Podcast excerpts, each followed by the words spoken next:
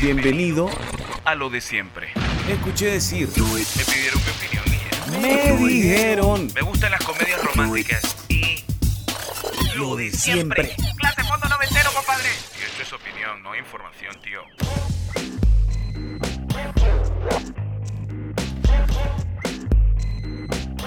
Hola, ¿qué tal a todos? Soy César Zaballos, bienvenidos al podcast Lo de Siempre. Esta semana y durante dos encuentros lanzamos el espacio de Twitter La Fogata. Es un podcast live en el que incursioné porque no me puedo quedar quieto con lo que tiene que ver con podcasting o con radio. La respuesta fue buena y los temas que abordamos fueron paranormales la mayoría.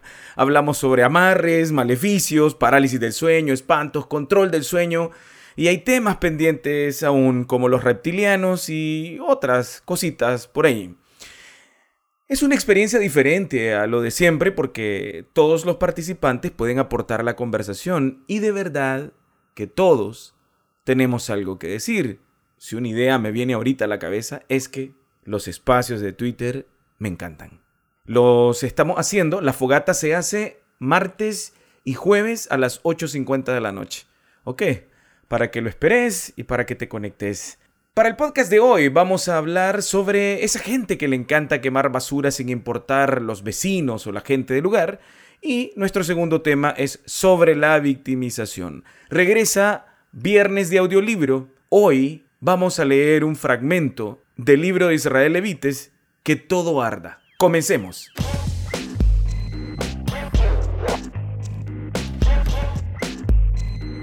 Me pasaba constantemente que cuando me despertaba era porque estaba ahogándome a causa del humo de alguna quema cercana. El humo se acumulaba dentro de mi cuarto y se impregnaba en las paredes, la ropa y supongo que hasta en mis pulmones. ¿Que de dónde venía ese humo? De la vecina.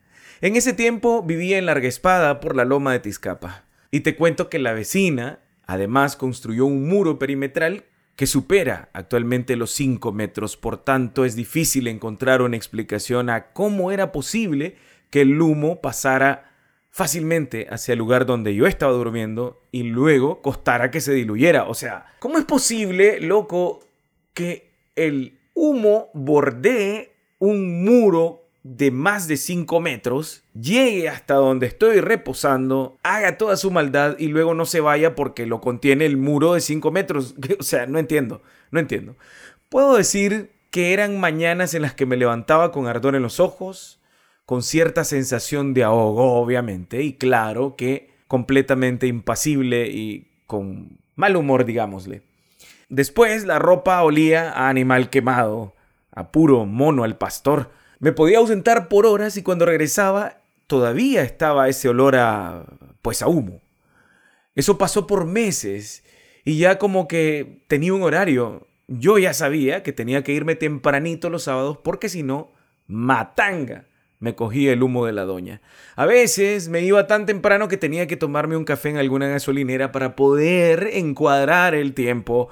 Quiero decir que alteré mi rutina y mi vida para que la señora de la par siguiera haciendo de las suyas, o sea, quemando basura. Lo raro es que en la casa yo no vivía solo, pero parecía que solo me molestaba a mí ese asuntito de la quema. Hasta que un día dijo el dueño de la casa, vieja puerca hija de la gran bip, lo que quema son los papeles del baño y nosotros le estamos echando el golpe a sus bip bip. No puedo decir todas las palabrotas que dijo el dueño de casa, pero se refirió a los movimientos intestinales de la vecina y de su familia.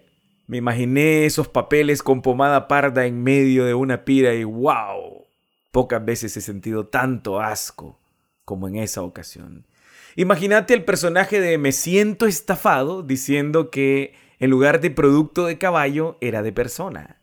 No sé vos, pero yo hasta me imaginaba las redondeces de la caverna de donde había salido eso.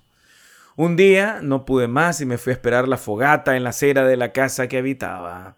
Cada que la señora daba la vuelta le echaba agua hasta que no pudo arderla más. O sea que estuvimos ahí un buen rato. No te creas que fue que nada más le tiré agüita y, y, y no más y un asunto de cinco minutos. No, buen rato. Y qué fácil ardía la fogata y qué difícil era echarle agua. Bueno, pero parece que captó el mensaje y dejó de hacer la quema en la calle.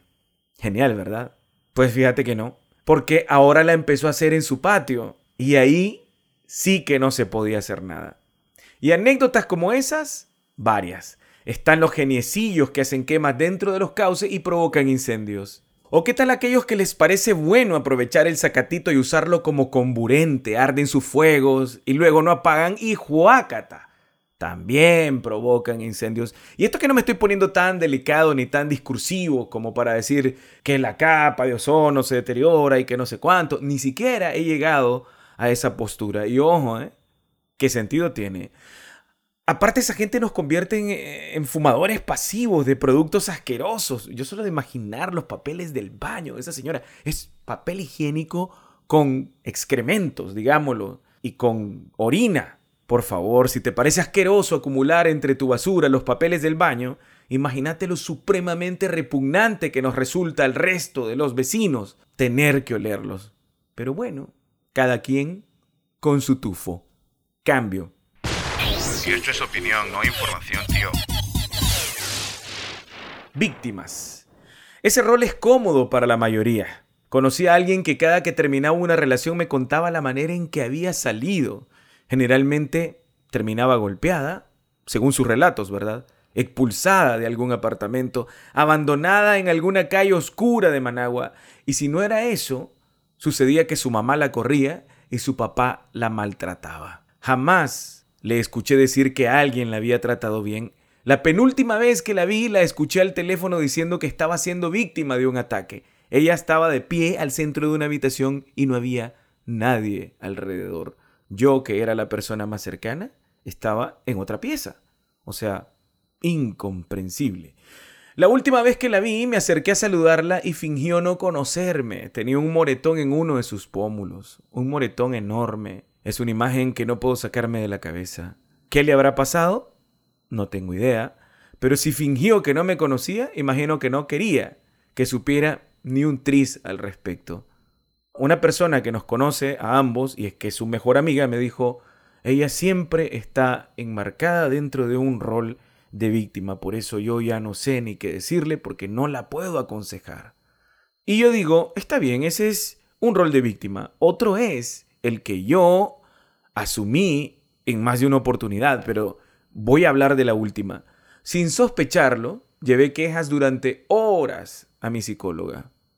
Ya te conté que adoro a mi psicóloga, que la amo. Tiene una voz espectacular. Yo estoy enamorado de su voz. Bueno, ella se encargó de hacerme saber que yo estaba dentro de mi papelito de víctima. Luego me dijo, estás entrando en depresión y sentís que todo se te está juntando en tu contra. Ese día salí de ese consultorio con una lección de vida, bueno, no solo una, tal vez varias. Y es que uno anda por allí confrontando víctimas sin asumir que algunas veces también nos comportamos como tales, actuamos como tales, hablamos como tales. A veces consideramos que nuestro dolor es superior al de los demás y nos aparecemos para reclamar una atención que en muchas ocasiones no nos hemos ganado. Ojo, no me refiero al dolor de los suicidas ni a los depresivos, me refiero al papel de víctima, porque yo he estado ahí también. He estado enfermo de depresión, he estado ahí. Así que a eso no me refiero. Me refiero a los que no llegan a sentir nada de eso y aún así se sienten que van perdiendo contra todo el mundo y le reclaman a todo el mundo y nada más ellos tienen derecho a sentirse mal y a que los consuelen por siempre. Pero no sé qué es peor, si la actitud de esas personas que en todo resultan víctimas o la de aquellas otras que victimizan a los victimarios, se arremeten contra las víctimas de algún tipo de abuso. Parece un juego de palabras, pero te lo repito, hay personas que victimizan a los victimarios y arremeten contra las verdaderas víctimas de algún tipo de abuso.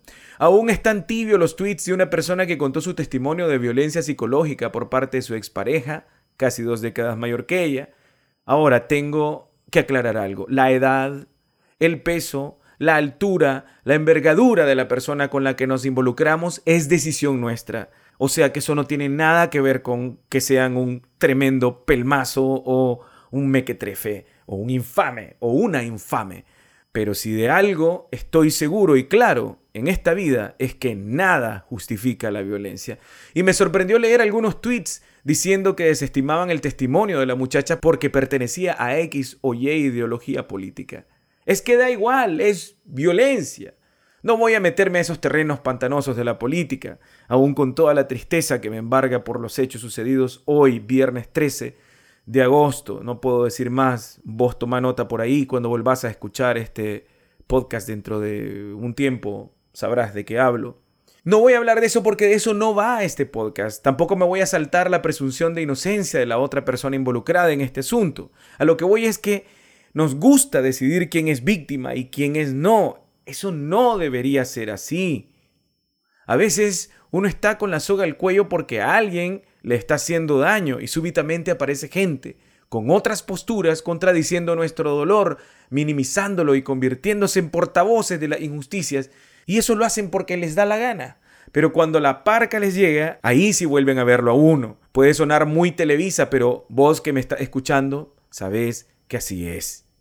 No quiero salirme del tema porque empecé hablando de un tipo de victimismo y es el de esas personas que cuando rompen una relación salen a decir todo lo mal que lo pasaron, pero en ningún momento hacen alusión a aquello que pudieron haber hecho malo. Esa es una lección que yo aprendí, todavía no la llevo bien, no voy a mentir. A veces siento que la última vez me pasaron algunas cosas malas, pero luego recuerdo las cosas que yo hice y mi conclusión es que una cosa no quita la otra, sino que son dos cosas, una cosa mala y una cosa mala. Son dos cosas malas. Lo que pasa es que vinieron de distintas personas. Ella y yo. Queda levantarse e intentar hacer las cosas bien y autoobservarse ver en qué estamos fallando en realidad, para que después no salgamos por ahí a decir que todo el mundo está cayendo a palos, nada más que a nosotros. Yo a veces miro con desconfianza, leo con desconfianza unos tweets en los que se maltrata a la gente y luego esas personas que escribieron esos tweets regresan como víctimas a reclamar que por qué se les maltrata a ellos y quizá son respuestas de esa gente a la que se atacó. Entonces, hay que observarse, hay que saber lo que uno está haciendo para que después no quedemos de princesos y de víctimos. Cambio. Y esto es opinión, no información, tío. En esta tercera parte del podcast, regresamos a los viernes de audiolibro. Eso me pone muy emocionado porque a mí me encanta leer. No, no soy un devoralibros. Eh, eso ya pasó en mi vida quisiera que regresara, pero duras penas. Estoy leyendo ahorita dos libros y llevo 15 días en ellos y no lo he terminado. 15 días en dos libros y no los he terminado. Ay, ¿qué te pasa, César? Bueno, ni modo. Pero quiero agradecer, porque acabo de comunicarme con, con, con la persona con la que tenía que hablar para pedirle permiso y leer un par de párrafos del libro Que todo arda de la editorial del CID Ediciones. Que todo arda es de Israel Levites Cornejo. Entonces quiero compartirte, sin más preámbulo, este fragmento de Que todo arda. Elegí como comienza el libro, porque si te apetece, salí a comprarlo. Y ojalá esta lectura, que utilicé una técnica distinta, no es una lectura completamente sobria, no creo que quepa acá, porque pensé que no era lo de este relato. No, en este caso no es pensé, sentí que no era para este relato. En realidad sí empecé a leerlo así como muy, muy serio, muy audiolibro, muy, eh, muy español neutro. Pero no, después al rato dije, no, no, no, no, no, esto tiene que ir con cierto matiz. No voy a seguir enrollándome. Acá te dejo en Viernes de Audiolibro que todo arda de Israel Evites Cornejo del CID Ediciones. El brujo.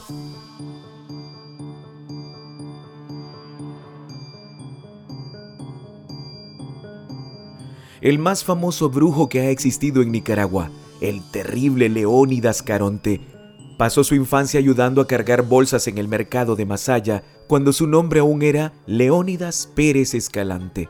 Su madre, una supersticiosa vivandera, fue quien, sin proponérselo, le infundó un prematuro interés por lo oculto. Cuando no había clientes lo sentaba a su lado en el tramo y le contaba cuentos de camino en donde aterradores seres sobrenaturales se le aparecían a aquellos que, por andar de juerga, vagabundeaban a altas horas de la noche. Aunque la intención era aleccionar al niño, a este no parecían importarle las moralejas. Lo único que captaba su interés eran los espantos. Una y otra vez exigía detalladas descripciones del cadejo, la cegua, la mona y la carreta nagua. Otro antecedente, sin duda decisivo para la vocación de Caronte, fueron las constantes visitas de su mamá a una cartomántica, Madame Macua, de quien se decía podía predecir el futuro con su mágico mazo de naipes del tarot. El pequeño nunca se cansó de interrogar después de cada sesión a su sonriente e ilusionada madre, quien, llevándose un dedo a los labios, invariablemente respondía, Si te cuento, no se me cumple el presagio.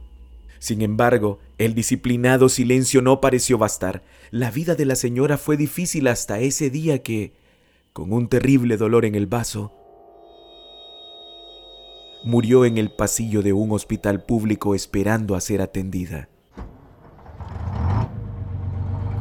Huérfano y sin cumplir los 10 años de edad, Leónidas empezó a vivir entre camiones, primero como cargador y tras una década de esfuerzo, como chofer.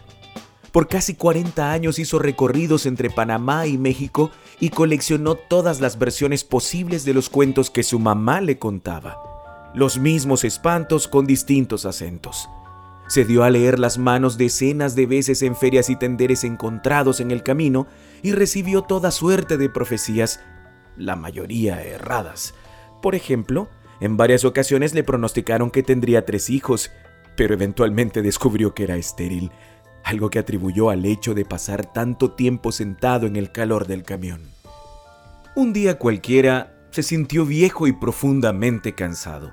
Finalizado el que sería su último viaje, entregó las llaves al dueño del camión y se despidió sin dar explicaciones. Me voy. Gracias por todo. Por temor a burlas, no se atrevió a contarle a nadie su insólita e irrevocable decisión de convertirse en brujo.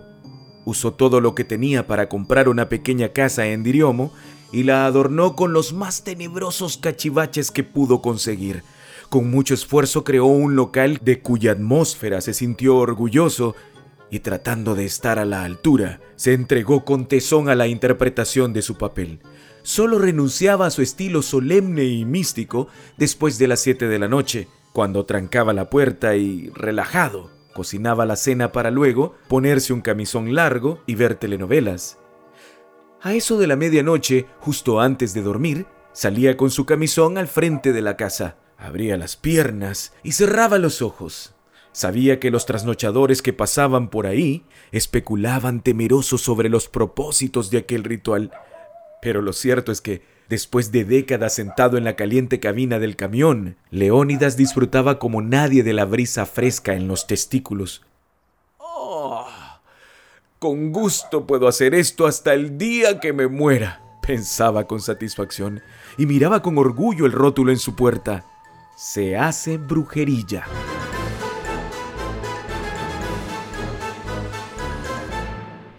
Si esto es opinión, no información, tío.